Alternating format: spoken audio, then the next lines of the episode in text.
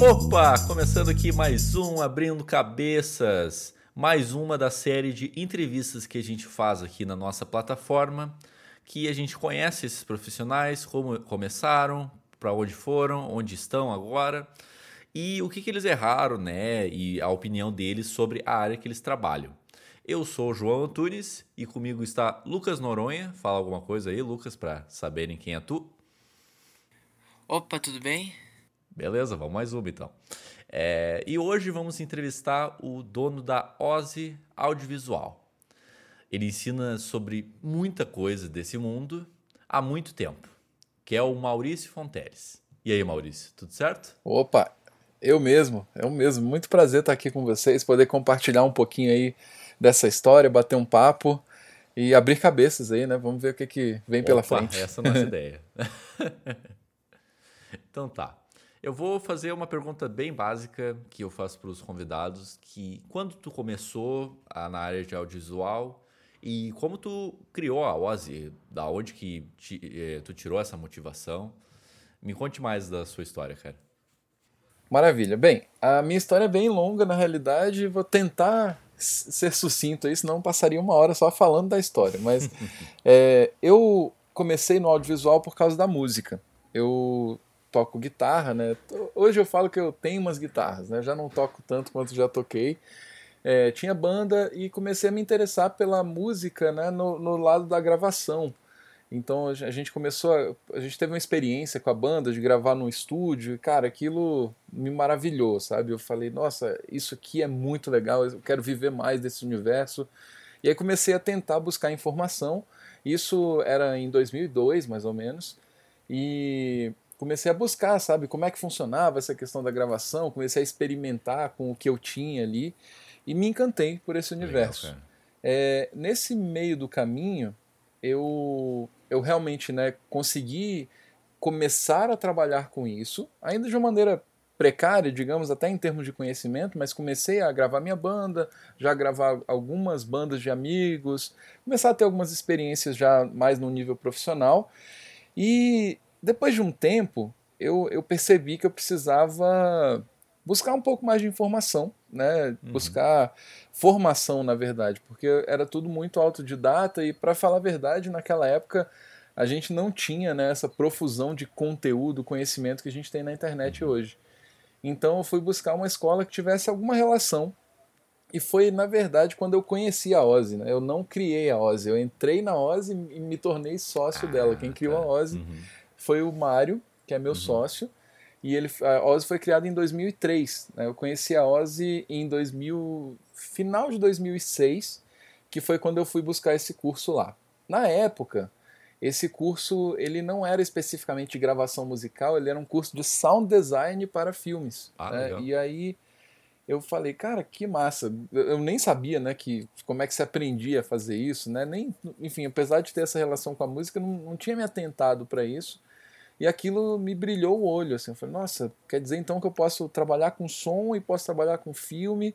E fui fazer esse curso na OSI no final de 2006 e, cara, me encantei completamente, né? É, pela escola, a escola era bem pequena ainda, é, ainda não tinha muitos alunos, ainda estava assim num processo de, de construção ali de uma audiência. É, e aí acabei me aproximando, né? Fiz o curso, é, me aproximei do Mário, né? Que hoje é meu sócio, e ele vendo ali minha, minha, meu gás, minha vontade, e ele falou, cara, você não. Eu comecei a me destacar também, né? Ele perguntou: você não quer dar aula aqui? Oh, que legal. E na hora é, deu um frio na barriga maluco, né? Que eu nunca tinha passado na minha cabeça que eu ia dar aula de alguma coisa, né?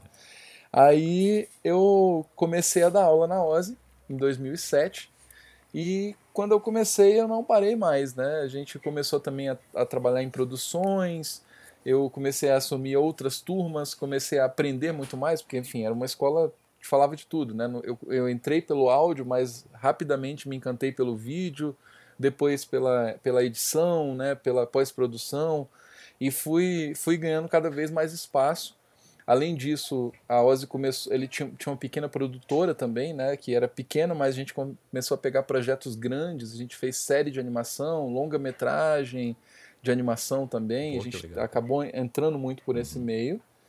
E em 2009, eu já né, assumindo cada vez mais responsabilidade dentro da escola, o Mário me convidou para ser sócio da Ozzy, e foi quando eu, de fato, né, adentrei na escola. Então, aí só para tentar esticar para chegar onde a gente está agora, né? Em 2009 eu entrei, assumi a responsabilidade de coordenar os cursos, além de dar as aulas. E em 2016 a gente resolveu né, fechar a escola presencial e migrar para o online. E isso aconteceu porque no, meio tempo, aí, em 2013 mais ou menos, a gente tinha aberto uma filial e deu tudo errado, a gente ficou endividado, não deu certo mesmo e foi o que acabou fazendo com que a gente decidisse não manter mais a estrutura, né, três anos Por que depois. Tu acha que não deu certo. E aí eu fui porque a gente não tinha, a gente achava que a gente tinha uma solução e na verdade estava gerando um problema, hum, né? Entendi. Uhum. Em vez da, naquela época, a gente até a gente tinha interessante que naquela época, quando a gente abriu a filial, a gente já tinha ideia de fazer algumas coisas online, mas não tinha nenhum conhecimento, né? E talvez por, por ego, talvez por uma vontade, por um sonho, a gente falou, nossa, vamos ter uma escola em outra cidade. A gente abriu uma, uma, uma filial em Ribeirão Preto.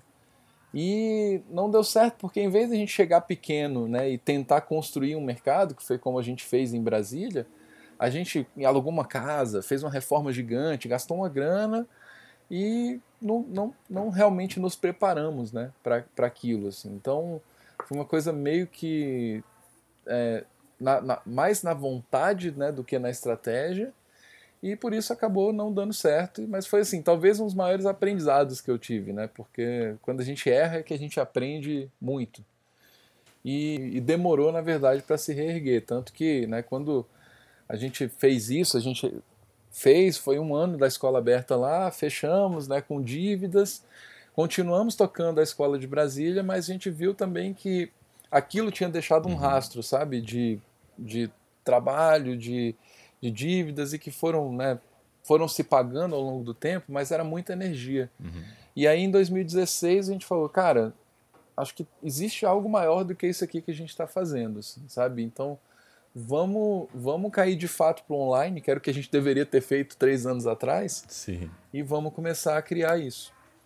E foi quando a gente fechou a escola, vendeu tudo que a gente tinha de equipamento, ficamos basicamente eu e meu sócio, o Mário, e começamos a escola online né, em 2016. Então, é, para mim, a OSA ela tem duas histórias, né, que, lógico, uma faz parte da outra, mas uma foi de 2003 a 2016 e a outra de 2016 para cá, que foi quando a gente entrou no online e acabamos ganhando toda essa projeção, né? criando muito conteúdo. Né? Hoje a gente tem, chegamos à marca aí de 25 mil alunos Porra. nos nossos Pá. cursos. É, temos um, um, dos maiores canais de audiovisual aí do Brasil, né, atualmente, está entre os 5 ou 10. Então, e com uma produção constante, sabe? E uma coisa que a gente não nem visualizava, né, quando a gente pensou naquela história toda lá em 2013. Então é uma segunda história, assim, né? Então eu, eu sou esse cara que veio da música, me encantei pelo vídeo, junto disso virei professor, virei sócio da OSE e hoje estou aqui gerando conteúdo diariamente, né? Eu sou um professor, empresário, empreendedor e um criador de conteúdo essencialmente. E hoje está falando com Abrindo Cabeças. Exatamente. Luquinhas, tem alguma pergunta aí? Aham. Uhum. Como que tu enxerga o mercado audiovisual hoje em dia? Uh, as possibilidades, as dificuldades, assim, sabe? Tá. O mercado audiovisual hoje em dia, cara, ele. para mim, eu vejo ele no melhor momento. Tá? Eu sei que a gente está num momento complicado né, na economia mundial, na, enfim, né, questões gerais, mas independente disso, né, falando sobre o mercado de uma maneira geral, a gente está num momento muito é, forte para o mercado de vídeo. Por quê? Porque os olhos das pessoas estão voltados para o vídeo. Né? Todo o consumo de mídia, né? todo não, mas diria que uma quantidade muito, muito grande né, do consumo de mídia ele vem a partir do vídeo. é, nunca se produziu tanto conteúdo, nunca se difundiu tanto, tanto conteúdo, né, e nunca se usou tanto o vídeo. Até porque hoje, com muita simplicidade, né, com um celular que você pode pegar ali, você já pode gerar um, um material de qualidade, né, já gerar um vídeo interessante e pode dar andamento a esse processo. Então, é um mercado que ele ficou mais democrático e que com essa com o fato dele ser mais democrático, ele trouxe novas oportunidades. Em que sentido? Antes, né, lá quando eu comecei, né, em 2007, quando eu efetivamente comecei a trabalhar com vídeo, né, é, você não tinha grandes possibilidades, sacou? O YouTube estava uhum. nos seus primeiros anos, então ainda estava ali patinando, as pessoas não, não, tavam, não entendiam muito bem o que, que era aquilo, o Instagram nem existia. E o que acontece é que antes você produzir um vídeo, vamos dizer, você tem uma empresa, você produz um vídeo. O que, que você faria com esse vídeo? Ou você bota num DVD e guarda, ou você, você botava isso numa TV. Bah. Só que para você botar isso numa TV, cara, quanto custava? Né? Sabe, uma 30 segundos de inserção ou, ou algo do gênero, sabe? Era super caro era algo meio descontrolado, você não tinha assim, uma, uma, medição, uma métrica da audiência, né, como a gente tem hoje. E então era o caminho era mais ou menos esse. Hoje, cara, com a, o potencial da internet, né, com o vídeo dentro desse meio, você pode difundir seus vídeos para milhares, milhões de pessoas e, e literalmente fazendo algo que você pode ter gerado no seu celular. Isso fez com que muitas empresas pequenas empresas que no mercado anterior nunca teriam oportunidade de ter um vídeo, é, fez com que elas atentassem uhum. para isso. Né? E fez uhum. com que elas pudessem, se for o caso, produzir os vídeos né, para elas, é, com os recursos que têm, ou chamar profissionais que consigam produzir esses vídeos. E como elas não têm tantos recursos, muitas vezes, acabam fazendo também um processo né, de chamar, às vezes, um profissional. Né? Hoje em dia, o videomaker acaba assumindo essa, essa função de ser uma mini produtora. E, enquanto, e tem gente que fala que isso é ruim. Não, poxa, a pessoa centraliza trabalho, não sei o quê. Cara, eu acho que isso é uma grande oportunidade, na verdade. É verdade. Uhum. É, por, uhum. Porque você consegue, de fato, você vem com um equipamento básico, sabe? Eu não estou nem falando de mega produção, um equipamento básico, uma câmera, um microfone, um tripé, um setupzinho de luz, cara, você faz um vídeo numa alta qualidade para uma empresa que não necessariamente pode pagar muito, sacou? Mas que para você pode ser muito, na verdade. Às, às vezes ela não tem é, 30 mil reais para pagar uma, uma produtora, mas tem 10 para pagar para um videomaker, tem 5 que seja, e você faz um vídeo simples. Então, é. abriu-se um mercado que não existia antes. Por isso eu vejo que hoje a gente está no melhor momento, é, porque é, essas, todo mundo, de fato, tem direito a ter um vídeo bem produzido.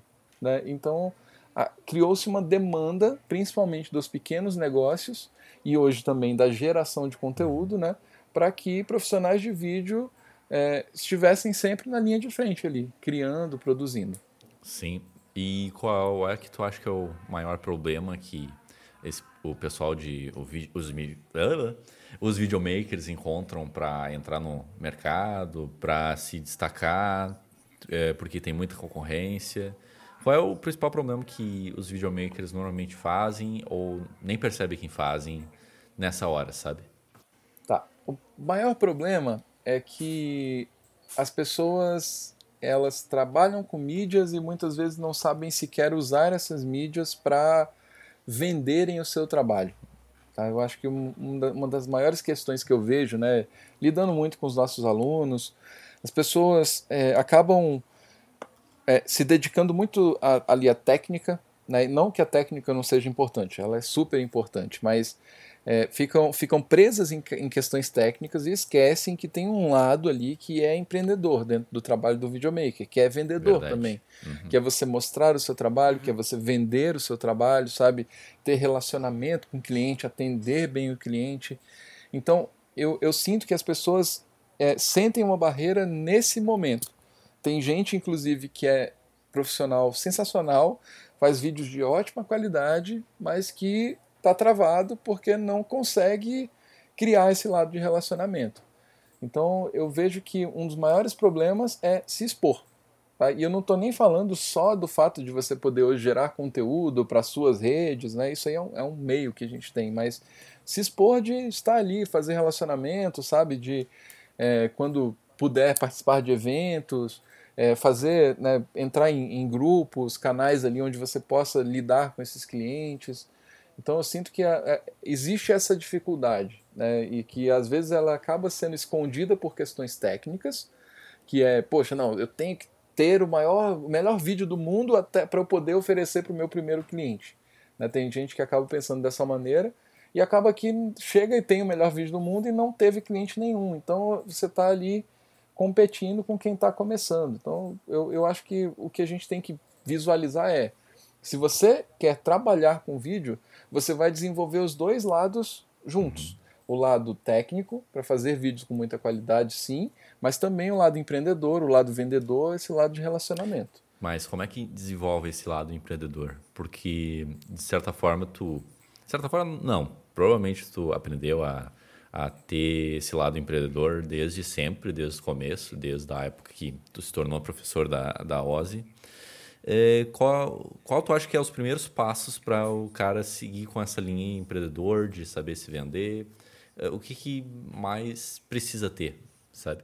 Tá. Na minha própria história, cara, lá no começo, até quando eu já estava dando aula, estava trabalhando com vídeo, eu, eu ainda não tinha tanto esse lado empreendedor, na realidade. Uhum. Eu, eu, eu era um cara que. Eu sempre fui um cara bem relacionado, né, tranquilo, para né, conheci muita gente, muitos amigos, fiz muitos amigos no meio do, da, do vídeo, uhum. né? Minha profissão me, me trouxe muitas pessoas especiais pra caramba mas eu, eu, talvez o meu lugar era muito ali, sabe, de estar tá me relacionando com as pessoas, mas eu não conseguia criar, quebrar essa barreira.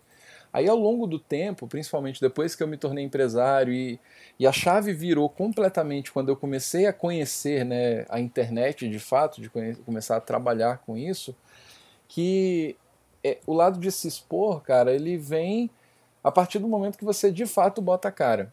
Né? Então, para mim, o primeiro passo, cara, é usar as suas redes. Né? E usar de verdade.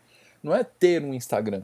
É ter um Instagram rodando, cara. É conteúdo, é foto, mostrar o que você faz, sabe? Então, é, é transformar a sua rede social numa vitrine. Uhum. Né? Isso aí é, é um passo que está ao alcance de todo mundo. Tá? Independente do momento que a gente está, o lado de usar as redes sociais como a sua vitrine, ele está ao alcance de todo mundo, é só querer fazer isso. Então, esse para mim é o primeiro passo porque ele quebra barreiras. Segundo passo, relacionamento.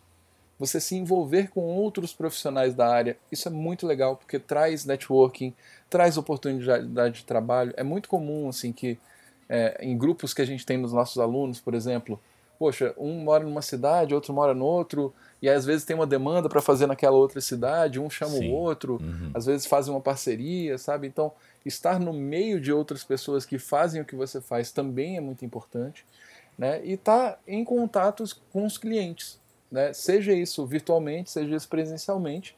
Então, é, é transformar de fato, cara, você em um um produto, sabe? Mas no, no menor sentido, né? Que tem, você pode ver o lado ruim de falar, ah, eu sou um produto, mas não, você é de fato, você é um profissional, você é um profissional que traz soluções e que quem te vê tem que entender isso, sabe? Você não pode esconder, você não pode ter timidez de mostrar que você profissionalmente faz o que você uhum. faz. Então, essa é uma das barreiras que as pessoas encontram, mas que esse é o primeiro passo, cara, é se expor. Porque a partir do momento que você se expõe, você começa sempre a aumentar a chance de pessoas te encontrarem, né? E, e pessoas quererem te contratar. Com certeza, cara. Das tuas das tuas experiências em set assim de filmagem, quais foram as mais divertidas, mais marcantes? Cara, eu já tive muitas experiências é, interessantíssimas, né? Tanto de trabalhar em produções de longa metragem, é, uhum eu também tive produções, cara, com, com grandes nomes aí, né, gravando shows ao vivo, eventos ao vivo. Mas eu vou trazer. É, é muita história, na verdade, mas eu vou trazer uma das últimas experiências que eu tive, que foi muito, muito interessante, que foi um trabalho que eu fiz para uma empresa chamada Corpo Explica. E eles estavam fazendo um evento que eles iam fazer em São Paulo. Esse evento foi agora em janeiro desse ano, final de janeiro. E foi uma experiência muito marcante porque eu fiz um, um o trabalho com eles era produzir oito vídeos.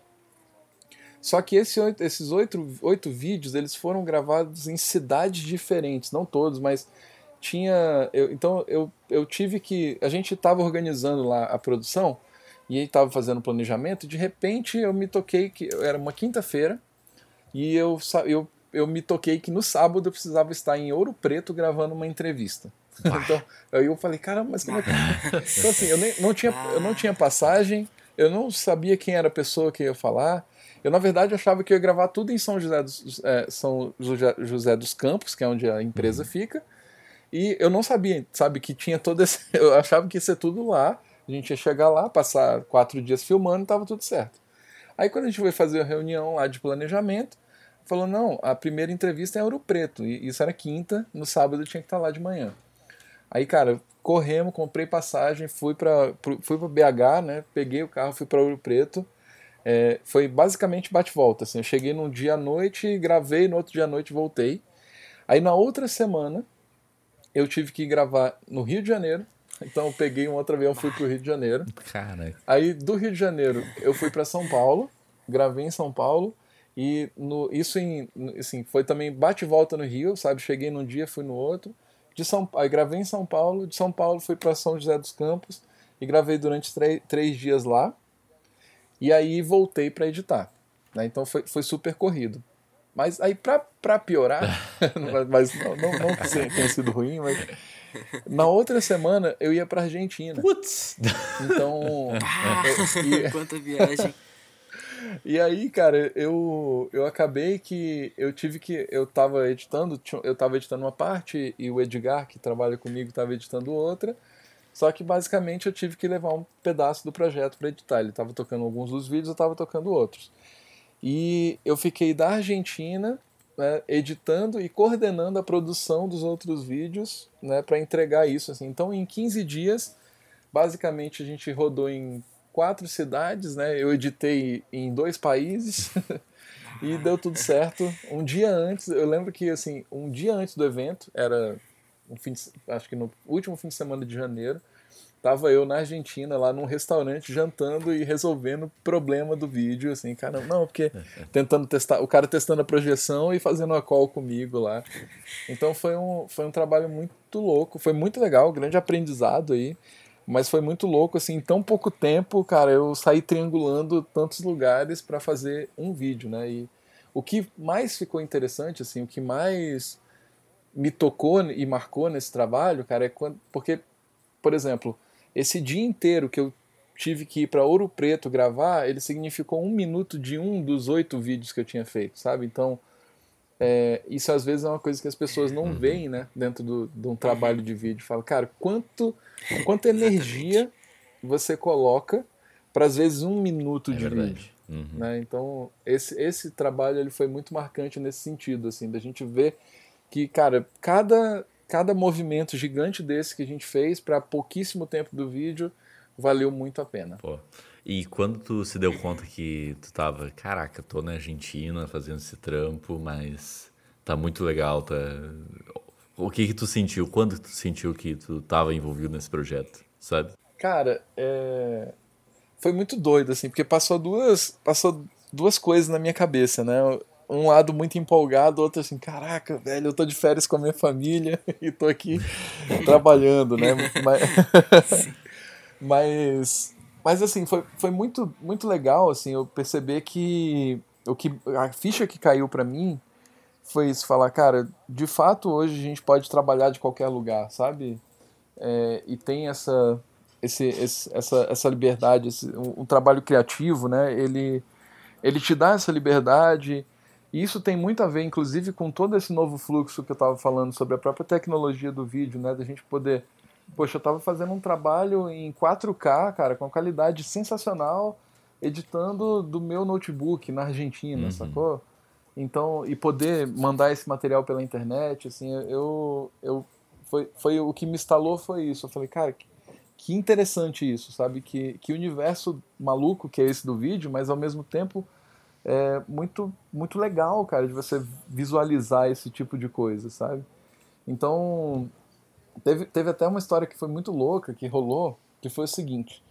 A gente, é, quando estava lá na Argentina, estava super quente. E a gente tinha alugado um Airbnb que ele não tinha ar-condicionado. E aí a gente foi para um uhum. hotel. É, a gente pegou e foi para um hotel e... O que, que aconteceu? Lá na internet do hotel, era, ela era horrível. E eu precisava subir uns vídeos, cara. E a internet era assim, não dava nem um mega de upload, ai, sabe? Ai, ai, Aí o que, que eu fazia? eu, saí, eu saí do Airbnb, e, só que eu não, eu não devolvi o Airbnb, sacou? Eu ia gastar o dinheiro mesmo, fiquei com a chave. Aí o Airbnb virou meu home office na Argentina, sabe? Porque bah. eu ia para lá para subir os vídeos. E aí eu ficava do hotel pro Airbnb, lá, isso eu tava em Mendoza, na verdade. Aí saí do hotel pro Airbnb para deixar o computador subindo os vídeos, né, depois que eu editava e voltava assim. Então, por mais que tenha sido tenso assim esse processo, depois eu falei, cara, que, que engraçado, né, esse, e, e que, que maneiro também, né, ter, ter essa possibilidade e, e, achar soluções, né. E aí essa é outro, é outro aprendizado, cara. O videomaker, profissional de criativo, na verdade, é uma pessoa que tem que saber achar soluções, cara. Você tem um problema e você é dá verdade. um jeito para resolver uhum. ele. Uhum. E isso muda o jogo. Verdade, cara. É, é muitas vezes nas produções que é, requer mais planejamento, requer mais equipamento também, tu precisa saber é, como fazer e, e, quando fazer na hora, né? Não precisa, tu não pode ficar muito confuso na hora de fazer, ah, como liga a câmera, ah, como ajusta o foco. Tu tem que chegar e fazer o melhor que tu pode, sabe? Então, essa é a principal lição que tu tem que tirar e tu tem que absorver quando tu entrar nessa área, na minha opinião, né? É, e, e por isso que a bagagem é importante, né, cara? Você tra trazer sempre, velho, cada produção é uma vivência, uhum. sabe? Cada cada brincadeira que você faz em casa com a sua câmera, é, às vezes é uma solução que você está encontrando e que no meio de um trabalho você se dá conta e fala: caramba, eu já fiz isso aqui, eu já sei como resolver. Isso é muito legal. Claro. É, isso isso isso também é muito bom para solução criativa, né? De repente, tipo, em um roteiro de um filme, por exemplo, tem alguma cena que é muito complicada de fazer, daí surge na hora, ah, mas pode ser feito de tal maneira. É, isso, isso é outra vantagem, é. sim, dessas experiências. Total, Total. cara. Uhum. É, é criatividade é isso, cara. É, não é dom. É, eu falo que é um músculo que a gente fica trabalhando e quanto mais você trabalha ele, mais você ativa, sabe? Então é por isso que é, que é, é legal a gente ficar sempre nesse. E é uma das coisas que eu mais incentivo todo mundo, assim, os alunos, meus amigos, falo, cara, cria o tempo inteiro. Liga seu modo criativo e não para mais, porque isso aí vai sempre te facilitar a vida. Verdade, cara. Falar em criatividade, eu a gente está fazendo uma chamada pelo Zoom e na fotinho tu tá segurando um, celular com um tripézinho, com equipamento tudo mais. E isso me veio uma pergunta em mente, cara. Eu vejo que é, a Ozzy, em geral, é um grande defensor do uso do celular para começar, para ter experiências, já começar com o celular mesmo. Uh, eu queria saber, tipo, tem algum momento que tu pode deixar de usar o celular e usar as câmeras? profissionais ou tu pode ter uma carreira com apenas um celular? O que você pensa sobre isso? Cara, você, eu sou, eu sou de fato um grande defensor do celular enquanto essa ferramenta de começo, hum. e, mas ela não precisa ser só o começo, né? Ela pode estar envolvida como um todo, assim. Então, é, é normal dentro do, do nosso meio criativo e isso dentro da música, da fotografia, do vídeo, sabe? De, um, de uma maneira geral, é, essas as ferramentas elas vão te trazendo novas possibilidades, né? E, e cada ferramenta vai te dando alguma possibilidade diferente. Então toda vez que eu, que eu penso na criação, eu, eu penso o seguinte, né? Existem as ferramentas que vão possibilitar a nossa criação.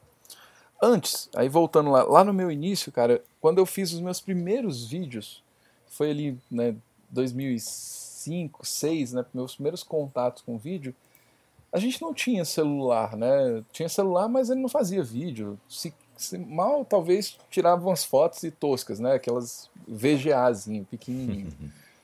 E hoje você tem celular que filma 4K. A, Samsung acabou de, de, dar um, de, de lançar um celular 8K. Isso né? é um absurdo, com, cara. Com Nossa alta. É, é, absurdo. assim, é, é, um nível altíssimo de qualidade que, que a gente consegue Sim. ter. Então, o celular ele, ele possibilita muita coisa, né? Possibilita muita criação. Mas sim, ele também tem limitações. Claro, claro. Uhum. Né? E eu nunca escondo, assim, eu, eu sempre falo, cara, é entender que o celular ele tem muita qualidade e para algumas coisas ele vai ser perfeito, para outras pode ser que ele não seja tão perfeito assim. É, onde os celulares ainda penam, por exemplo, é baixa luz. Se você for filmar com o celular num ambiente com mais baixa uhum. luz, é, como ele tem um sensor muito pequeno, a tendência é você ter uma imagem mais granulada, você ter. Então, se você, poxa, eu filmo, vamos dizer que a pessoa filme balada tem muito videomaker, né? Trabalha em festa, evento social, por exemplo, Sim. casamento, uhum. balada, e às vezes não tem as melhores condições de luz. Nesse tipo de trabalho, cara, o celular não, não é a melhor ferramenta, sabe? Dá para fazer? Cara, dá para dar um jeito, mas ele vai, ele vai ter suas, suas limitações. Então é importante que a gente entenda também que as ferramentas elas vão te abrindo possibilidades, né? E quando a gente começa a evoluir no, no, nos vídeos, é normal também que você, seu olho vai evoluindo, você começa a querer texturas diferentes. É, é, igual pintura, né? Assim, você vai começando a trabalhar com materiais melhores. Então, ah, eu quero uma câmera que tenha um sensor maior, que me dê uma imagem mais desfocada, que meu celular não consegue fazer isso. Então, você vai buscando pequenos elementos, né? E que vão motivando. E ah, tem, tem uma diferença da qualidade para um celular, para uma câmera de, sei lá, 10 mil reais? Tem, tem sim, mas a questão é entender também em que momento você está e por que, que você precisa daquela câmera. Uhum. Né? Então, eu, eu digo assim, se você quiser, cara, dá para desenvolver uma carreira trabalhando com celular. Eu tenho alguns amigos né, que, que hoje optam por trabalhar com celular como principal ferramenta. Eu hoje, eu sou muito híbrido, até porque como eu ensino, gero conteúdo, eu estou sempre testando muita uhum. coisa. Mas o meu celular é uma das minhas câmeras principais. Né? Eu trabalho muito com câmeras é, mirrorless, né? eu uso uma 7 III da Sony, mas o celular ele é uma, talvez a minha principal ferramenta de, de geração de conteúdo, né? que não só vídeo, mas também fotografia e tal. Então, eu, eu, eu acho que você tem os dois caminhos ali, tá? sabe? É normal que você, eu sempre indico, comece com o que você tem. Se o que você tem é o celular, começa com ele aos poucos, se você for sentindo necessidade de evoluir, né, e um equipamento com alguma função diferente, talvez trocar lentes, essas coisas, aí você começa a investir na câmera, né? E, e aí, aos poucos, dentro mesmo do universo das câmeras, cara, você tem câmeras que custam dois mil reais, você tem câmera que custa 80 mil reais. Então, uhum. É uma gama gigantesca. Uhum. Né? Então, mas isso vem... O que tem que acontecer, no fim das contas, é que isso vem acompanhando o seu desenvolvimento profissional. Não adianta nada eu pegar, pegar alguém que está começando e dar uma câmera de 20 mil reais para ela e falar assim, faz é. aí. Não sabe o que vai ter tirar, o que vai Exato. tirar. Nessa, né? nessa, nessa transição do celular para câmera, assim, uh, é, quais modelos tu recomenda mais para quem está passando do celular para outras câmeras? Então, normalmente eu costumo recomendar assim as câmeras de entrada da Canon ou da Sony né, que são câmeras que eu uso ou já usei, né, então já tenho uma vivência com elas. Então tem a, a Canon tem uma câmera chamada SL2, que é uma das câmeras assim que é para mim é um dos meus xodós, assim. Eu gosto, é uma câmera bem de entrada e agora já tem até a versão nova dele, dela, que é a SL3, uhum. Que em termos de valor até já está valendo um pouco mais a pena, porque ela já filma em 4K.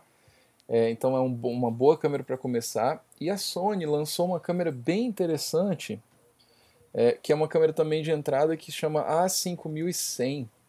É uma câmera com um custo mais baixo e que tem uma ótima qualidade, também consegue filmar em 4K. Então são duas câmeras aí de entrada dessas duas marcas que são as que eu mais uso, que são boas possibilidades. Pô, legal, cara. Eu sempre via teus vídeos sobre câmeras e dúvidas de qual comprar ou não. Eu sempre achava muito, muito interessante, muito bom.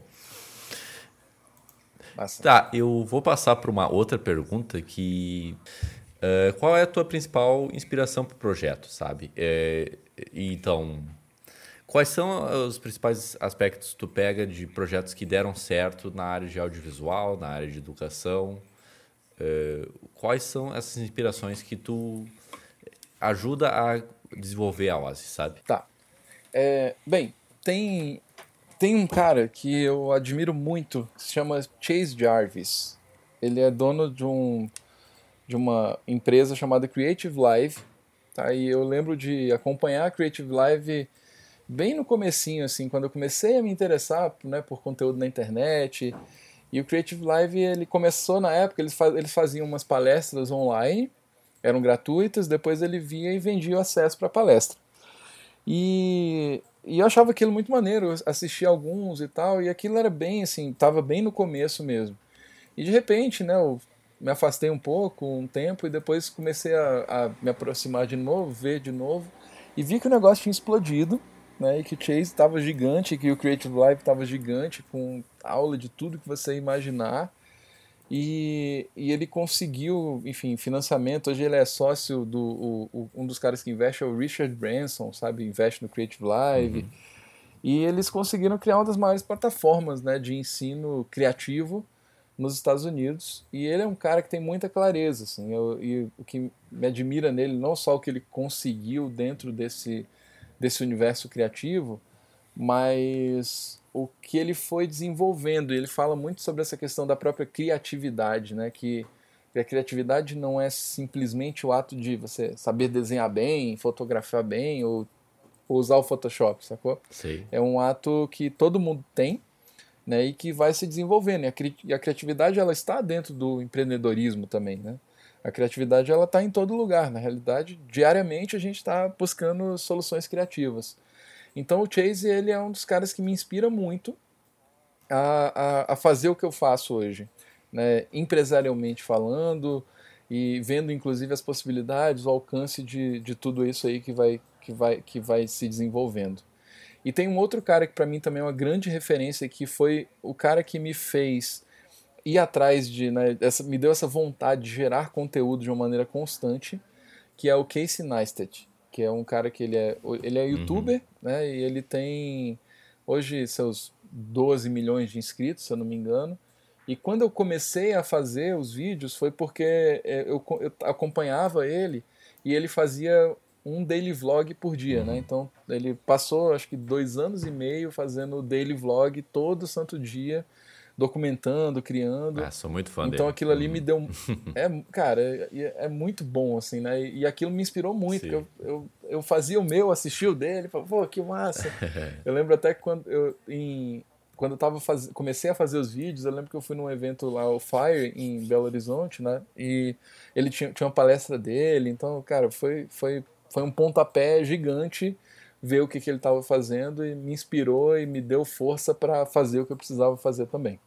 Pô, maravilha, cara. Eu sou muito fã dele. Eu gosto é, muito da simplicidade da edição dele, mas que ele sabe contar uma história, uma narrativa que depois muitos muitos canais fazem que nem ele, sabe? Ele desenvolveu um método para fazer Sim. um estilo de vídeo, sabe?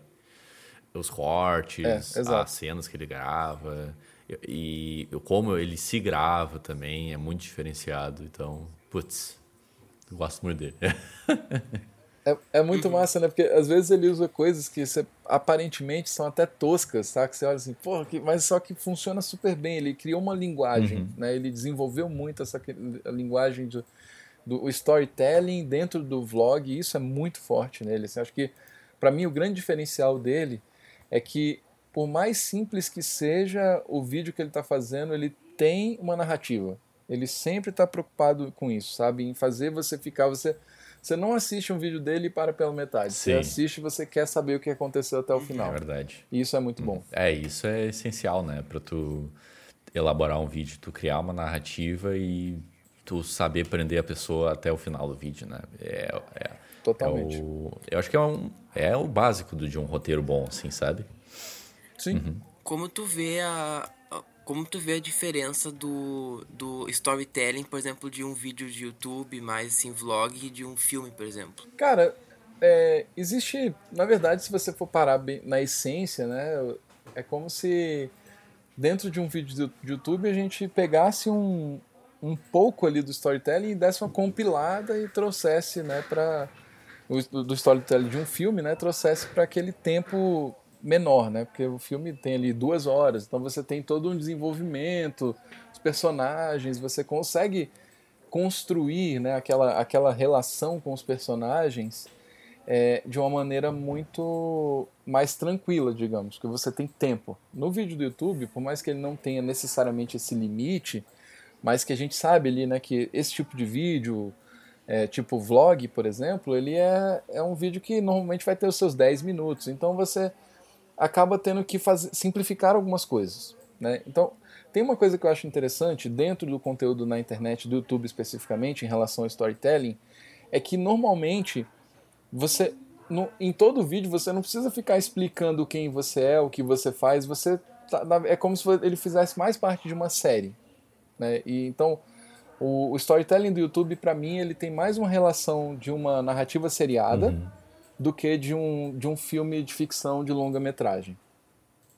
E, e basicamente, cara, o que você tem que trazer ali é uma trama, né? Um plot ou uma pergunta, algo que você resolva. Uhum que é o que movimenta todo um filme, né? Um filme ele vem de uma a gente quando está escrevendo roteiro de cinema a gente fala de, um, de uma chamada storyline, né? Que é você em em duas linhas você diz o que, que o filme está contando. Aquilo é o que motiva tudo que vai acontecer, né? Toda a construção dos personagens. E no, no YouTube a gente também tem isso. Né? Não pode esquecer que, sabe, o que, que você está resolvendo com aquilo ali, né? até um vídeo de conteúdo ele tem storytelling. Né? Ele, ele, você está ensinando algo, mas para ficar mais interessante é legal trazer o elemento do storytelling. Né? Você criar um antagonista que seja, ou, ou levantar um problema e trazer uma solução. Então, o cinema ele ensina muita gente sobre, sobre como fazer isso para a criação. Sabe, o que a gente faz no YouTube, na realidade, é, é isso, é um compilado de muitos anos né, de desenvolvimento de storytelling na indústria cinematográfica. Putz, é verdade, cara, é verdade. É, eu lembrei de um exemplo do Tarantino e a editora dele, que é, eles têm muito a mesma linha de história mesmo, para pensar na, na edição do, do filme dele. É, tem até o próprio. É, putz, esqueci o nome.